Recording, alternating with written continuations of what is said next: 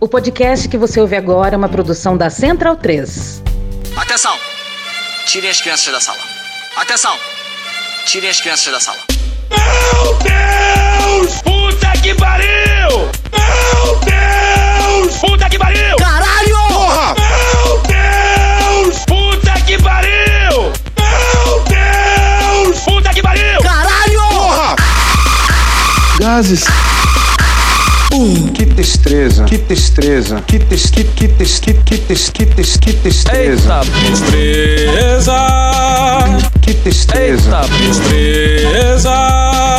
que destreza. Eu tenho vergonha. Isso é uma vergonha. Eu tenho vergonha. Isso é uma vergonha. Puta que vergonha, velho. Caralho, meu bicho. Puta que vergonha, velho. Caralho, meu bicho. Que Deus tenha misericórdia dessa nação. Tenha piedade de nós. Que Deus tenha misericórdia dessa nação. Tenha piedade. Que merda, hein? que merda, hein? Caralho, Merda, hein? que merda, hein? que merda. hein? caralho. merda, hein? merda, hein? O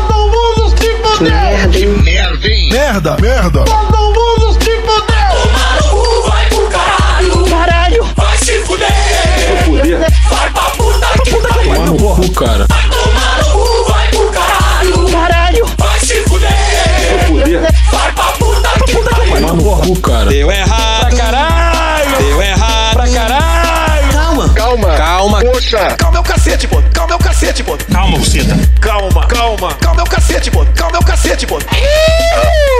Quem é que gritou esse absurdo?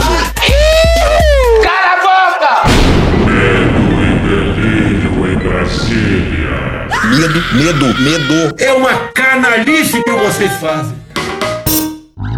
Olá, bem-vindos ao Medo e Delírio em Brasília com as últimas notícias dessa bad trip escrota em que a gente se meteu. Bom dia, boa tarde, boa noite. Por enquanto. Eu sou o Cristiano Botafogo Cristiano, seu lixo. Do nada, manhã. e o Medo e Delírio em Brasília é escrito por Pedro Um Daltro. Fala, seus lixos. Esse é o episódio dias 1369, 70 e 71. Ah, é? E se tudo der certo, se tiver o segundo turno das eleições, se o Bolsonaro perder e o resultado for respeitado, faltam 91 dias pro fim do governo Bolsonaro e 28 dias pro segundo turno das eleições. Era pra ter acabado essa merda, Cristiano. Que destreza. Bora passar raiva?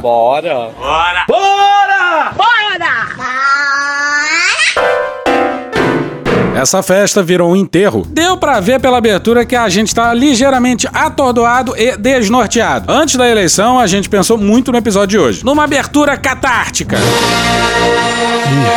Já tinha o roteiro do programa Sentar na mesa! com o novo presidente eleito no primeiro turno prontinho. Porra, tava tão bom esse roteiro. Mas, Deu errado. pois é, deu muito errado. Quem tá certo é a Cecília. A gente tá fudido. A gente tá muito fudido. Nesse episódio de Vitória, a gente abriria com. um. Deixando claro que, apesar da eleição do Lula, a gente ainda não tinha virado ou nem empatado o jogo. Vitória nenhuma pagaria a lavada que a gente tomou desses caras em 2018. E aí a gente testemunhou quatro anos dos mais brutais e macabros da nossa história.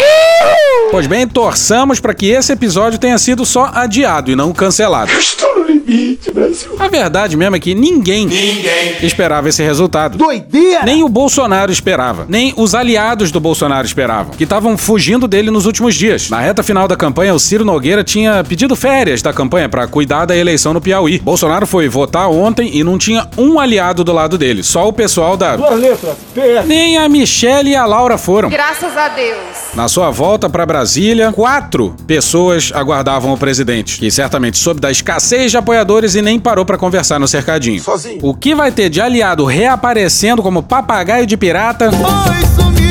Como diriam os americanos, isn't in the comic book. Mas Bolsonaro deve ter anotado o nome de cada um que o abandonou nessa reta final. Eu queria tirar foto, já encaminhando pro final, do rosto de cada um dos senhores aqui. para saber se em 2019, quando o couro comer para valer, se vocês vão se deixar seduzir por discurso do Centrão ou se vão se manter firme e forte com Bolsonaro. No primeiro turno de 2018, o Bolsonaro teve espantosos 46,03% dos votos no primeiro turno. Isso deu 49.276.990 votos. E mesmo assim, depois de quatro anos absolutamente miseráveis, Eu tô com vento. Estou com Covid. O cara pulando em esgoto ali, Eu falei sai, a palavra mergulha. vacina Ah. hoje, mano. eu Falei. pressa da Cala a boca, vacina não perguntei nada. Consegue encher tua boca com uma porrada, tá? Ainda assim, Bolsonaro teve 43,2% dos votos, que significa, hoje em dia, 51 milhões de votos. Quatro anos depois do mais criminoso e macabro dos governos, ainda assim, Bolsonaro só teve 2,83% a menos de votos. E, em números absolutos, teve 1.794.237 votos a mais. Cruel! Muito cruel! não tem paradoxo nenhum aí. É que a população aumentou. O que importa mesmo é o percentual no final das contas. Pois é, mas vamos lá. Que caralho o Bolsonaro precisa fazer pra perder, sei lá, 10% dos votos? I have the most loyal people. Did you ever see that? Where I could stand in the middle of Fifth Avenue and shoot somebody and I wouldn't lose any voters, O okay? que, que ele tem que fazer? Explodir uma creche com centenas de crianças dentro? Bombardear uma cidade brasileira? Lamento. Quer que faça o quê? Jogar césio nos reservatórios de água do Brasil? Sou ousado! E vai aqui uma confissão. A gente fala em bad trip escrota do caralho, quadra miserável da história, etc e tal. Mas nós, os pessimistas aqui, estávamos sendo otimistas. Burro. Mas que burro! Tu é burro, cara. Mas uma coisa é ser pessimista e a outra completamente diferente é ser derrotista, porra! Calma, filho da puta! Tá, Ainda tem segundo turno pela frente. Lula teve 6 milhões de votos a mais que o Bolsonaro. Isso mesmo com o governo fazendo picadinho da lei eleitoral, com a máquina na mão, abrindo o cofre loucamente e fazendo terrorismo. Pronto, falei. Retórico nas igrejas evangélicas Brasil afora. Isso depois da Lava Jato ter feito o diabo pra acabar com o Lula, sem entrar no mérito das denúncias. O capitão conseguiu a proeza de ser o primeiro presidente da história a tentar a reeleição e ficar em segundo lugar no primeiro turno. O mínimo. Mas, Meu irmão, na moral. isso valeria pra qualquer quadra normal da história, não pra essa. Não depois de quatro anos desse governo, desse governo militar. E olha só, o segundo turno vai vir quicando. Igor Gadelha no Metrópolis no dia 3. Nos próximos dias, o atual chefe do Palácio do Planalto pretende anunciar a promessa de que, se reeleito, vai pagar o 13º salário do Auxílio Brasil para as mulheres chefes de família a partir de 2023. Para cumprir a promessa, Bolsonaro precisará aprovar um projeto de lei no Congresso. Em março de 2022, o senador Alexandre Silveira, do PSD de Minas Gerais, apresentou a proposta nesse sentido, mas ela não avançou. A campanha de Bolsonaro avalia que a exploração do Auxílio Brasil como mote vai ajudá-lo a virar votos de eleitoras mulheres e, assim, superar o ex-presidente Lula no segundo turno. E puta que pariu, se o Bolsonaro ganhar, senhoras e senhores, a gente vai ter a saudade do primeiro mandato. Olha essa fala do Zé Roberto de Toledo no UOL recentemente, recortada pelo Meteoro. Esse Congresso que foi eleito, no Senado, por exemplo, dá maioria suficiente para impeachment de ministros do Supremo Tribunal Federal. Então, hoje a gente tem uma situação em que você tem o executivo tentando avançar o sinal, fez um acordo com o Congresso na base do fisiologismo e orçamento secreto para, no mínimo, não ter oposição, e tinha o, a justiça como o único poder antagônico aos seus desejos de expandir os seus poderes para além das quatro linhas. Com essa maioria no Senado, se o Bolsonaro for reeleito, não vai ter mais oposição no Supremo Tribunal Federal. Aí serão três poderes do mesmo lado. Resta saber se o Bolsonaro de fato vai ter essa maioria no Senado. Mas dá pra cravar que é o pior congresso da nossa curta história democrática. E bora pros números. Fernando Torres no Valor no dia 3. Para que Lula ganhasse as eleições no primeiro turno, precisaria ter obtido pouco mais de 59 milhões de votos, considerando apenas a base dos votos válidos, que somaram 118 milhões. A diferença que jogou a disputa para o segundo turno foi, portanto, de 1,8 milhão de votos. Aí entram em cena os eleitores de Simone e Ciro. A Simone teve 4,9 milhões de votos, o Ciro 3,6. Os dois juntos somam 8,5 milhões de votos.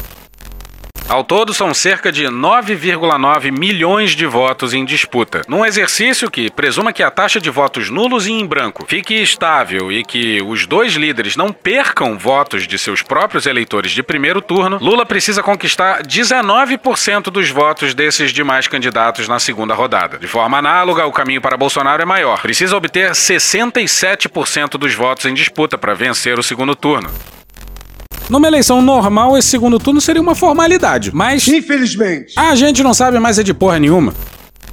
Outra coisa que precisa entrar na conta são as taxas de abstenção e os votos em branco e nulos. Nesse primeiro turno, a taxa de abstenção foi de 20,9%. E tradicionalmente ela costuma crescer no segundo turno, em média 2 pontos percentuais. Já o índice de votos anulados ou em branco, que foi de 4,4% nesse primeiro turno para presidente, bem abaixo do observado em outras eleições, costuma diminuir na segunda etapa. Em 2018 houve uma quebra nessa tendência histórica.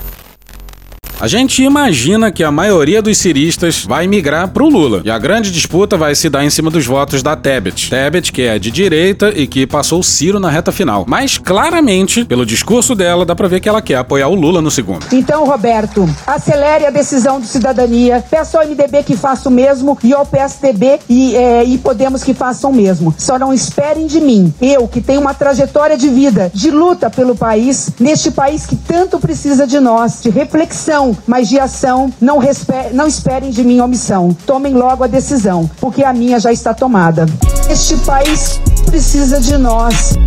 Reflexão, de ação, não espere de mim omissão. Tomem logo a decisão. Tomem logo a decisão. Reflexão, de ação, não esperem de mim omissão. Aqui não. Mas a gente acha que. Infelizmente. Que a Simone pode fazer o que for de gesto em direção ao Lula. Ainda assim, é possível que uma boa parte dos votos dela vão pro Bolsonaro. Ou vão ser anulados, sei lá. Tem quem diga que o que já tinha de voto útil pro Bolsonaro já foi transferido, mas. Será mesmo? Só com metade dos votos da Tebet, o Lula já liquidaria a parada. E Bolsonaro é esse gênio da raça humana. Com uma rejeição enorme entre as mulheres, chamou a Simone de Step e a Soraya Tronic de Trambique após o resultado ser divulgado. Pelo amor de Deus, ele é muito burro! Ainda bem. É como se o Bolsonaro fizesse de tudo pra perder a eleição. E o Brasil fizesse de tudo pra que ele ganhe. Porra, Brasil, porra, Brasil, com sinceridade, Bolsonaro reeleito é sacanagem. E por uma decisão editorial do Conselho do Medo e Delírio, hoje não vai ter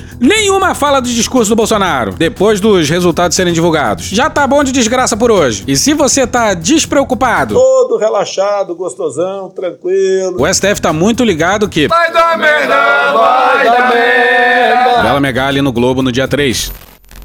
O alerta entre os ministros do Supremo Tribunal Federal acendeu na noite desse domingo. Tu tava fora do Brasil, irmão? Com os nomes eleitos para o Senado. Das 27 vagas na casa, 14 foram preenchidas por nomes apoiados por Bolsonaro, que tem histórico de ataques à corte. Eu fui do tempo que decisão do Supremo não se discute, se cumpre. Eu fui desse tempo, não sou mais.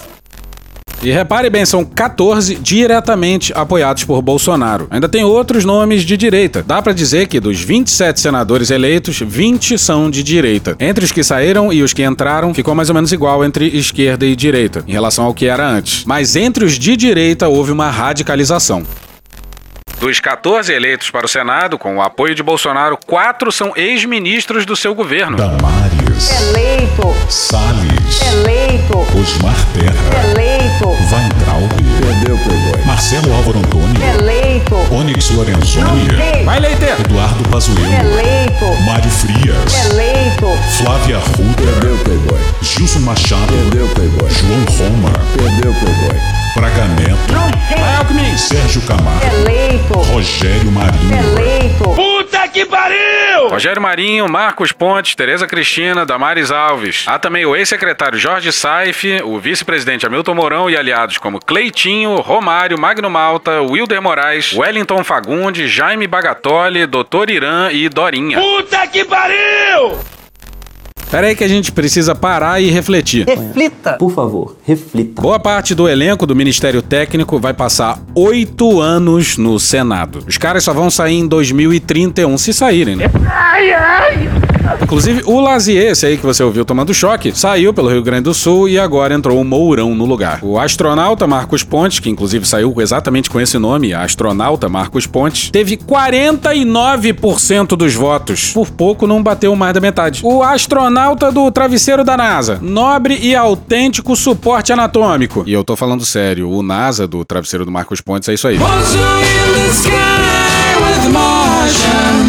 Estamos falando de 10 milhões 714 mil votos no astronauta, no maior colégio eleitoral do país. Diz aí, Cecília. A gente tá fudido. A Damares, saída diretamente do século 17. Aí agora a princesa do Frozen vai voltar pra acordar a Bela Adormecida com um beijo gay. Amealhou 44,98% dos votos e vai ficar falando esse tipo de coisa aí durante oito anos no Senado. Nós precisamos entregar para o Brasil erotização pública, papai e mamãe numa praça e vagina e anos lá no seu quarto. Não, sacanagem, isso é montagem, mas ela falou isso aqui. Não vem papai e mamãe jogar no colo do Ministério da Saúde, resolva minha filha engravidou, depois que papai e mamãe deixou sua filha com oito anos de pro TikTok vender o seu corpo. Uma coisa está muito atrelada à outra. Ah, Caralho! Diz aí de novo, Cecília. A gente tá muito fudido. O integrante do governo que mais deixa Bolsonaro feliz em lives.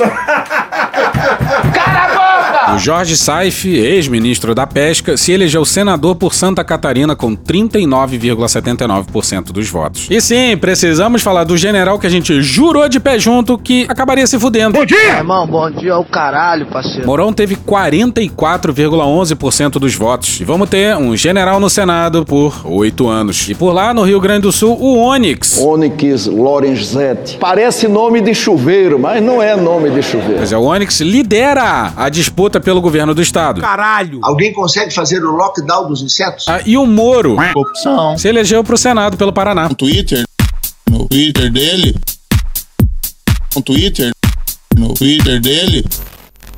Além dos novatos, seguem na bancada bolsonarista nomes como Carlos Portinho, Carlos Viana, Flávio Bolsonaro, Jorginho Melo. O senhor está apoiando um governo que é fascista e que se demonstrou antidemocrático. Mas de mão limpa, né? Marcos Rogério. Marcos Rogério! E Zequinha Marinho.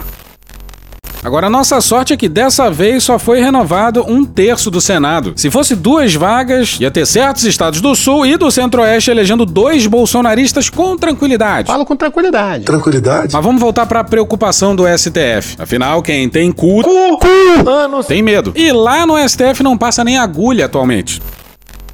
Logo, os magistrados já fizeram chegar ao presidente do Senado, Rodrigo Pacheco, a importância que ele terá à frente do posto. Fudeu. Na avaliação desses ministros, a vitória do bolsonarismo nas urnas fará com que Pacheco tenha que reforçar, agora em um ambiente de maior divisão, sua posição em defesa da democracia e contra retrocessos nas chamadas pautas de costumes. Pessoas sem roupas, uma atrás da outra, com o dedo, a gente sabe aonde? No cu! Pessoas sem roupas, uma atrás da outra, com o dedo no cu, com o dedo no cu, tarado.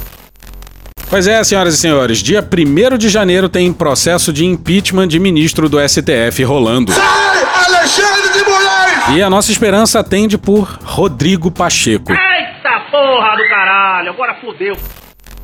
A avaliação entre a maioria dos ministros da corte é que a eleição desse domingo transformou o Congresso em um campo conservador nunca visto no período democrático do país. Ódio e nojo! Isso em pleno século um. XXI. Virou passeio! Magistrados apontam que esse cenário exigirá de Pacheco uma postura firme e contundente à frente da presidência do Senado. Fudeu. Além disso, o parlamentar conta com mais um desafio: assegurar sua reeleição no ano que vem. Será que o Pacheco, considerando essa base bolsonarista no Senado, vai enfrentar Bolsonaro tanto assim, tendo a sua reeleição para a presidência do Senado em mente? Fudeu. A gente volta e meia diz aqui que Bolsonaro não nasceu para ser Orbán. Mas o brasileiro faz de tudo para que Bolsonaro vire Orbán, porra. Prezado Urbano, nosso prezado primeiro-ministro Urbano, considero o seu país o nosso pequeno grande irmão. Deus, pátria, família e liberdade. Nos afinamos em praticamente em todos os aspectos. Acredito no prezado Urbano, que eu trato praticamente praticamente como um irmão, dado as afinidades que nós temos. Pois é, e se depender do Pacheco, a gente tá meio que é fudido, né? Até porque o Alcolumbre se reelegeu senador pelo Amapá e vai fazer de tudo pra voltar à presidência do Senado. E a gente tava achando que o Pazuello não ia se eleger. Tem um grau aí de prisma na coisa. Pois é, a gente errou. Errou feio, errou rude. Compreende a merda. Esse cara responsável pela trágica condução da pandemia foi só o deputado federal mais votado pelo Rio de Janeiro. Merda é essa? E ele saiu pelo Rio, mas olha o que aconteceu em Manaus, a cidade em que as pessoas morreram afogadas sem oxigênio por causa da omissão criminosa desse governo. Tem o que fazer. Tiago Fonseca, Rafael Hernandes e Letícia Pádua no dia 3 na Folha. Em Manaus, Jair Bolsonaro teve um percentual menor dos votos do que em 2018, mas ainda ficou acima dos 50%. Os 57,3% do primeiro turno da eleição anterior viraram 53,6% agora, ante 37% de Lula. Eu vi que o povo em Manaus ignorou o decreto do governador do Amazonas. Eu tô falando a realidade. Então vocês não podiam divulgar isso porque estimula os outros a não cumprir. Deixa com a cara magoada. Mas pelo menos a Capitã Cloroquina não se elegeu. E sobre os bolsonaristas que se fuderam, tenha sua calma. Tô pedindo calma, calma, calma. Então lá numa parte. Afinal, urge alguma. Nem que seja no finalzinho, né? E a eleição pra Câmara foi assustadora. Se já tá ruim agora, imagina o que vem no ano que vem. Ano que vem. Não tem carnaval. Puta que pariu! Daniele Brant, Ranier Bragon e Lucas Marquezine no dia 3 na Folha. O PL de Jair Bolsonaro ganhou 23 deputados na eleição desse domingo, dia 2, e somou 99, se tornando a maior bancada eleita na Câmara nos últimos 24 anos, desde que o antigo PFL, que daria origem ao Democratas, hoje parte do União Brasil, fez 106 parlamentares na reeleição do ex-presidente Fernando Henrique Cardoso, do PSDB, em 1998. Com isso, a sigla terá praticamente um em cada cinco votos na casa, que soma 513 deputados e se consolida como um ator essencial nas negociações políticas na Câmara. Sai, desgraça! Pois é, um em cada cinco votos. Se o Bolsonaro ganhar, a gente tá muito fudido. Se não ganhar, a gente também tá fudido. A gente tá fudido. A direita deu lugar à extrema direita. E se o diálogo já é difícil agora, imagina no ano que vem. Que merda, hein? Daniel Vetterman e Lauriberto Pompeu no dia 2 no Estadão. Somente o núcleo duro do Centrão, formado por PL, PP, Republicanos e União Brasil, elegeu 246 deputados, o que representa 48%, quase a metade da Câmara. E ao que parece, ano que vem ainda tem 18 bilhões de orçamento secreto. Acabou o presidencialismo, o Bolsonaro não manda nada. A coligação do Lula emplacou 122 deputados. Ou seja, vocês percebem a loucura? E ainda tem isso aqui a seguir, ó, que aconteceu antes da eleição. Elisa Claveri no dia 1 no G1. O presidente da Câmara, Arthur Lira, do PP de Alagoas, confirmou nesse sábado, dia 1 que o Progressistas, o PP, se fundirá com o União Brasil. Agora fudeu. Pois é, o Arthur Lira tá quatro movimentos à frente no jogo de xadrez. O Lira é foda! Não só o Congresso eleito é uma desgraça, como o Lira já é virtualmente o presidente reeleito da Câmara. Como é forte Brasília! Ou alguém acha que o Bolsonaro vai jogar o PL contra o Lira? Bora pro Matias Alencastro no dia 2 na Folha. Três consequências imediatas podem ser retiradas da resiliência e talvez até do avanço da direita bolsonarista no Congresso. No que pode ser um paradoxo, ela praticamente erradica o risco imediato de ruptura autoritária. As vitórias das principais lideranças ideológicas do movimento garantem um espaço político privilegiado para Bolsonaro e seus aliados. Nesse contexto, o incentivo para uma aventura fora do jogo institucional se extingue sozinho. Pra que dar golpe se você pode implodir tudo por dentro, né? Sem falar que esse governo perdeu todas as condições de dar um golpe. Então a única chance de cumprir o seu O objetivo. Brasil não é um, um terreno aberto onde nós pretendemos construir coisas para o nosso povo. Nós temos de desconstruir muita coisa, desfazer muita coisa, para depois não começarmos a fazer. É por dentro. E Bolsonaro tá faltando essa parte do fazer aí. Em seguida, o avanço bolsonarista encerra a história da direita moderada no Brasil. Predominava a impressão de que a direita, outrora unificada na grande tenda do PSDB, havia se dividido entre três direitas. Viajou, passeou, qual foi? A social, que aderiu à base petista via Alckmin, a liberal, que tentou se viabilizar eleitoralmente com o João Dória e depois Simone Tebet, e por fim a bolsonarista. A ilusão de que o poder eleitoral das três direitas seria redistribuído nessa eleição foi estilhaçada logo nos primeiros minutos de contagem dos votos. A derrota abismal de Rodrigo Garcia em São Paulo confirma o desaparecimento sociológico de uma categoria política, o eleitor de direita moderada. Talvez extinção seja forte demais, mas uma redução drástica dos números de sua população. E o PSDB já estava na merda, mas acabou de acabar quando o Alckmin inventou o Dória como candidato a prefeito de São Paulo. Existem medidas urgentes. E a Malu Gaspar publicou a matéria ontem, dia 2, com o título Tucanos veem derrota de Garcia em São Paulo como fim do PSDB. Esse fenômeno tem sido observado em quase todas as democracias ocidentais, mas ele se manifesta no Brasil na sua forma mais extremada. Jair! A imagem de Trump. Bolsonaro estabeleceu uma hegemonia ideológica sobre toda a direita, a despeito da fragilidade da sua base partidária. Por último, o resultado do primeiro turno cria uma situação de altíssima ingovernabilidade. É o caos. Devido ao diálogo quase impossível entre um eventual governo Lula e uma parte significativa do Congresso. Isso vai dar muita merda ainda. Esse impasse ameaça agendas cruciais para a recuperação do Brasil e para a própria condição humana, começando pela ciência e o meio ambiente. A partir de hoje, o Brasil deve se preparar para uma arena política conflagrada, instável e imprevisível. A imagem da francesa depois da reeleição de Emmanuel Macron ou da norte-americana após a eleição conturbada de Joe Biden. Pois é, senhoras e senhores, aperte os cintos, porque esse piloto horrível aí não sumiu. Apesar de Lula ter chegado perto da vitória no primeiro turno, o segundo turno deve ser apreendido como uma disputa aberta e competitiva entre Lula e Bolsonaro. O discurso de frente ampla ganha uma importância existencial e todos os esforços devem ser feitos na direção da formação de uma coalizão democrática o mais ambiciosa possível. Pesa nas lideranças históricas de centro e centro-direita a responsabilidade de garantir a transferência de votos do que resta de eleitores avessos ao bolsonarismo para a candidatura de Lula. O risco é real de uma vitória de Jair Bolsonaro no segundo turno e de uma captura definitiva das instituições por atores sem compromisso com a democracia. Através do voto, você não vai mudar nada nesse país. Ah? Nada, absolutamente nada. Para todos os observadores da política nacional, a capacidade demonstrada pela direita bolsonarista de mobilizar o eleitorado por baixo do radar das sondagens, dos canais de televisão, da imprensa e da sociedade civil nos obriga a repensar em profundidade a forma como a democracia é praticada no Brasil.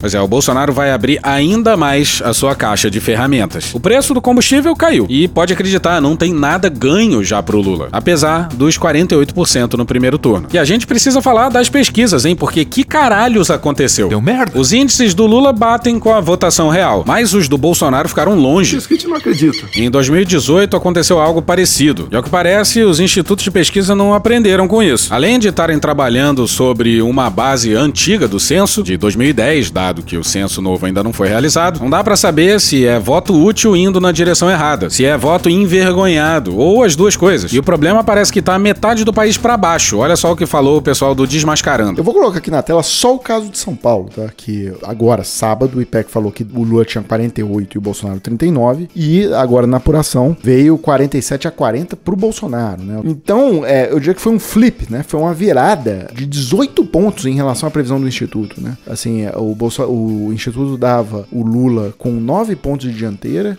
e ah, no, no resultado final veio o Bolsonaro aí com basicamente 8 pontos, é, 7 pontos de, de dianteira. Foi uma virada aí de 16 pontos, uma coisa absurda, né? Um erro assim, é, isso é grosseiro. Isso é, pra, pra ter pesquisa assim é melhor não ter pesquisa. E isso se repetiu por vários estados, tá? Eu coloquei aqui na tela o Espírito Santo, que a pesquisa estava dando é, 39 a 39, se eu não me engano, estava dando um empate. Rio Grande do Sul, que estava dando uma vantagem de um ponto pro Lula, veio aí uma vantagem de 7 pontos pro Bolsonaro. O próprio Paraná, né, que viu uma vantagem grande, né? 20 pontos pro Bolsonaro.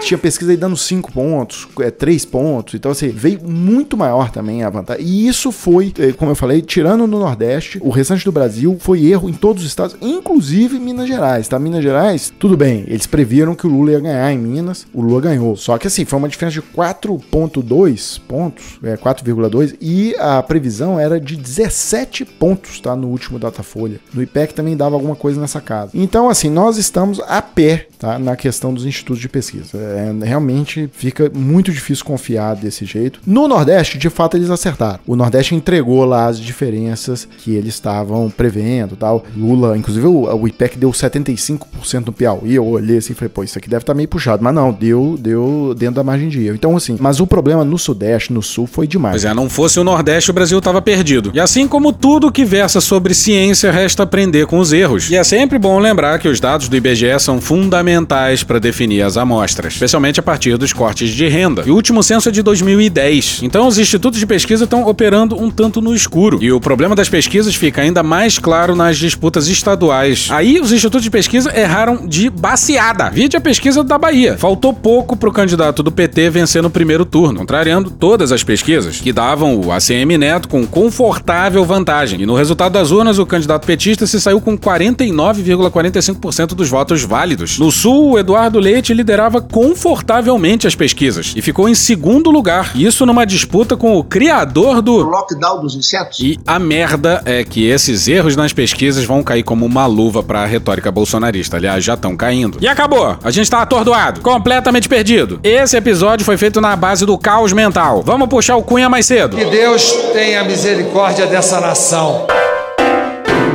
Yeah, Achou que a gente ia esquecer deles? Diz aí, Rassum. Nem fodendo! Pois é, lembra que o Exército ia soltar um relatório sobre a contagem paralela em até 4 horas depois das eleições? Até agora, segunda-feira, 8 horas da noite, nada. Por que será? Putinha do povo. Júlia Afonso e Felipe Frazão no Estadão no dia 2.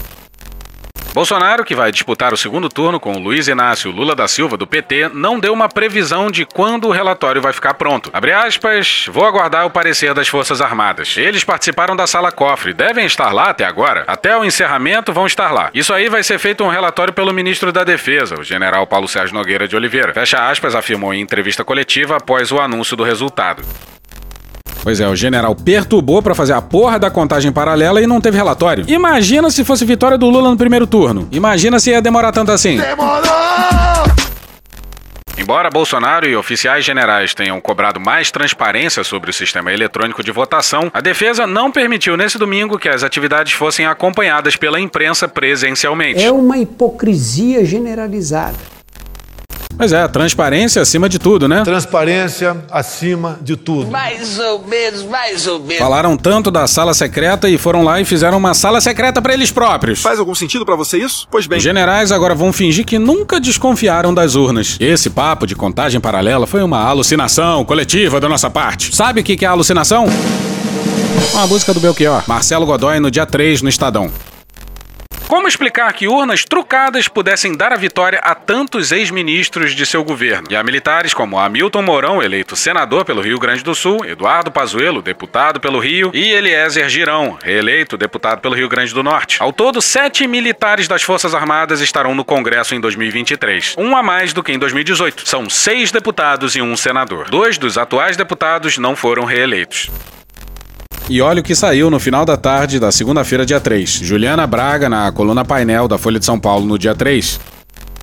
O ministro da Defesa, Paulo Sérgio Nogueira, Sentar na mesa. deve informar ao presidente Jair Bolsonaro não ter conseguido provar a existência de fraude no sistema eletrônico de votação. Por que será? A expectativa na campanha à reeleição é de que um encontro aconteça ainda no início dessa semana.